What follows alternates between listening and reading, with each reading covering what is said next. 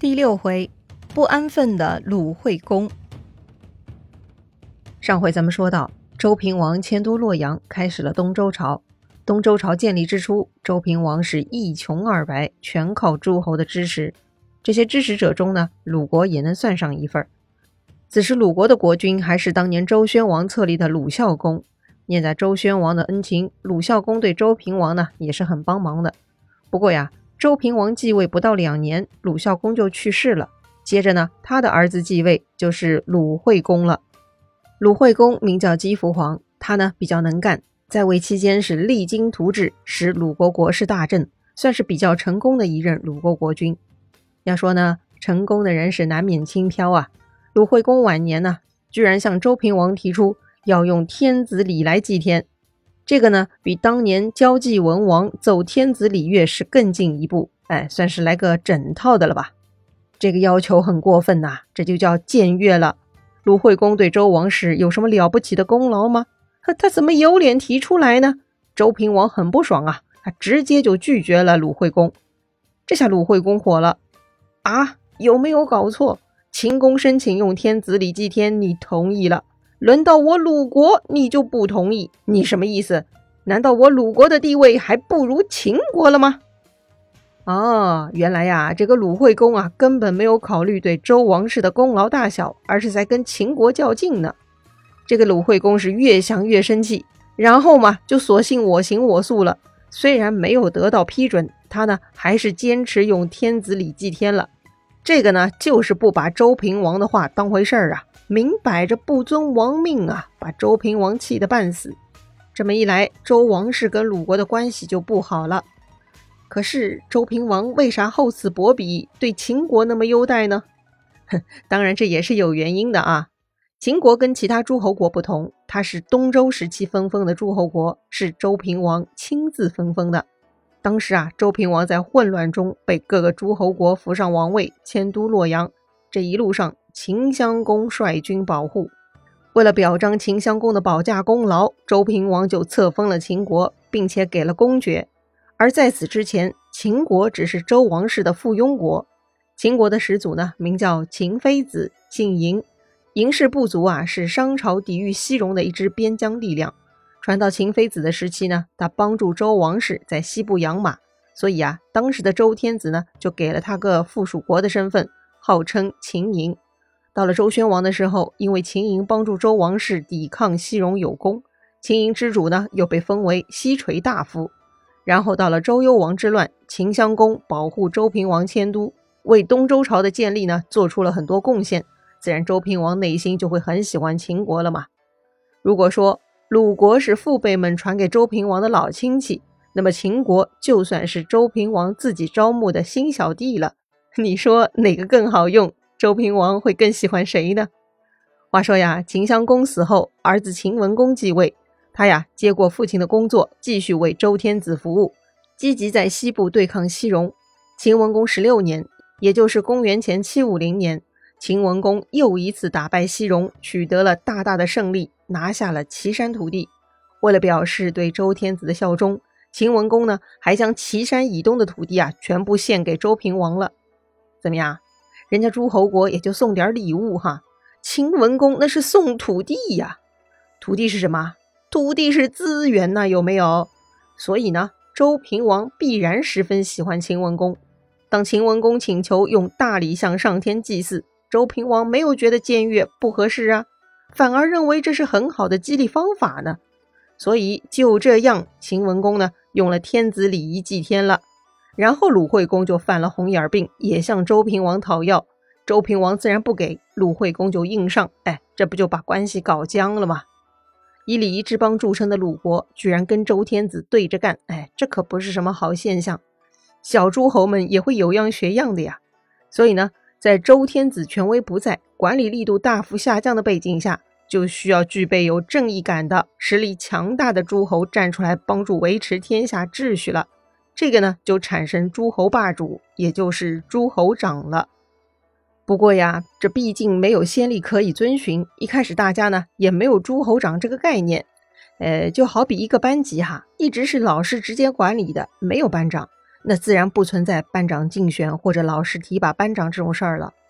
但是当学生们发现老师管不过来了，然后就会总有几个积极分子啊，就会主动站出来帮忙。所以呢，在春秋早期就出现了几个有大局观、有地位、有相对有实力的诸侯，他们呢就跳出来维持秩序，教训那些不尊重周天子的诸侯。这些人呐，就相当于班干部，没有绝对的话语权，但是呢，有一定的影响力。那么这些班干部都有谁呢？哎，在中原地区呢，主要有两位，一位呢是郑庄公，另一位是齐僖公。而另外呢，在南方还有一位地区管理员，他是楚武王。这三个人呢，被后世评为春秋三小霸。小霸 听上去很有意思哈，对，就跟班级一样。人家班级管理有大队长、小队长，这个诸侯管理呢也有大霸和小霸。大霸呢就是后来出现的真霸主啊，他们真正的领导着其他诸侯，解决诸侯的国际问题。通常呢我们说是春秋五霸，而小霸呢就是指春秋前期这些积极分子了。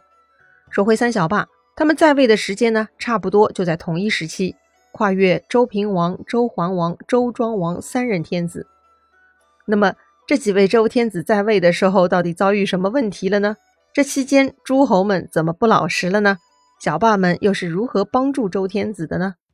要说呀，《左传》的时间表呢，就是按照鲁国国君的在位年份标记的，所以咱们得先了解一下鲁国的情况。《左传》开篇啊，就交代了鲁惠公的家庭情况。鲁惠公嘛，就是前面说过的那位很牛的鲁国国君，向周平王讨要天子规格祭礼的那位哈。鲁惠公的原配夫人名叫孟子，啊，别误会哈，这不是后来的儒家大圣孟老夫子啊，她呢就是一个女人的名字。按照当时给女子的取名规则来看，她呢属于第二种啊，就是排行加上国姓。孟子呢姓子，她呢是排行老大的闺女。哎，这个子是宋国国姓，孟子呢很有可能是来自宋国公族，可能是国君的女儿或者妹妹吧。宋国是公爵国，所以呢，国君被称为公，因此啊，国君这一族就被称为公族了。孟子呢死得早，没有孩子，于是鲁惠公又娶了一个宋国公族女子，名叫生子。生呢是声音的声，子嘛就是宋国国姓。看这个名字就知道哈，她的地位一般。确实啊，这个生子呢是庶出的贵女，所以她嫁到鲁国只能做妾。生子呢生了一个儿子，名叫姬奚姑。就是鲁惠公的长子了。当然啊，因为母亲是妾，姬奚姑呢就是庶长子。话说呀，这个姬奚姑慢慢长大了，虽然不是嫡子，但毕竟是鲁惠公的长子，还是得承担国家的政治任务的。什么任务呢？哎，当时啊，诸侯国的公子公主们，他们的保留任务啊，就是要完成一门政治联姻，这也是他们最底线的任务了。当时鲁惠公啊，准备进一步跟宋国结盟。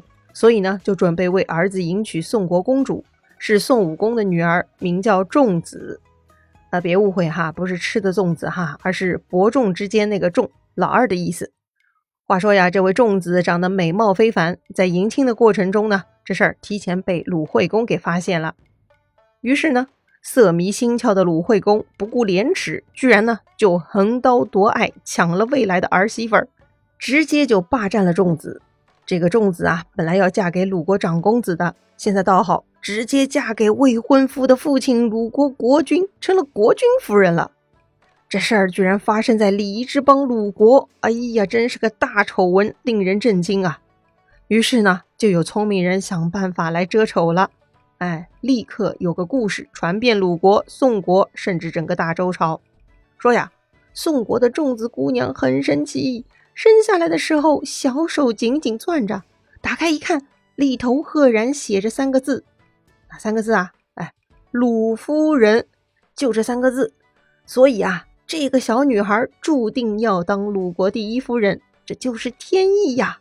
既然仲子姑娘是鲁国夫人的命，那么她就应该嫁给鲁国国君鲁惠公，而不是长公子姬西姑啊。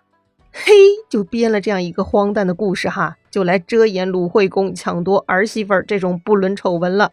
事儿呢，居然也就被压下来了。《左传》非常平静地做下了记录，也没有给予特别的评价。这个呢，有点反常，不过也可以理解哈。毕竟啊，《春秋左传》是鲁国的史书，为自家遮丑的动作嘛，也算是潜移默化的吧。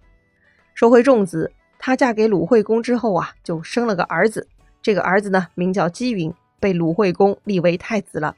就在这个太子九岁那年，鲁惠公去世了。鲁国的重臣们都认为啊，太子太过于年幼，无法处理国政，所以呢，大家一致推举贤德的长公子姬西姑来当摄政王。要说呀，这种做法也是有先例的哈，也不新鲜。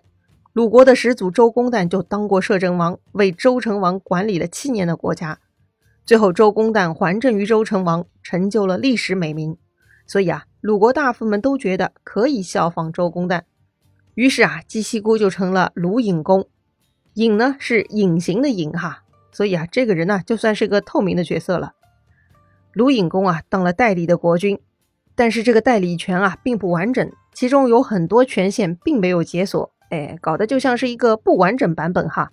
比如前面介绍过，鲁隐公上台，孔子的春秋就没有做记录。因为他的性质是摄政，不是继位。哎，你看这有多瞧不上啊！之后为父亲补办葬礼，鲁隐公呢也没有资格主持大礼。不仅如此，他都不能去现场。这事儿呢，春秋也没有记录，又是左传补充说明的。哎，就留下六个字：公弗临，故不书。这些礼仪上的屈辱也就算了哈，关键呢，他还被猜忌眼心，最终送了性命，那才是倒大霉的呢。当然，这都是后话了。那么说回鲁隐公上台，他为人如何呢？他上台之后是否改善了鲁国跟周天子的关系呢？欲知详情啊，且听下回分解哦。咱们下回再见。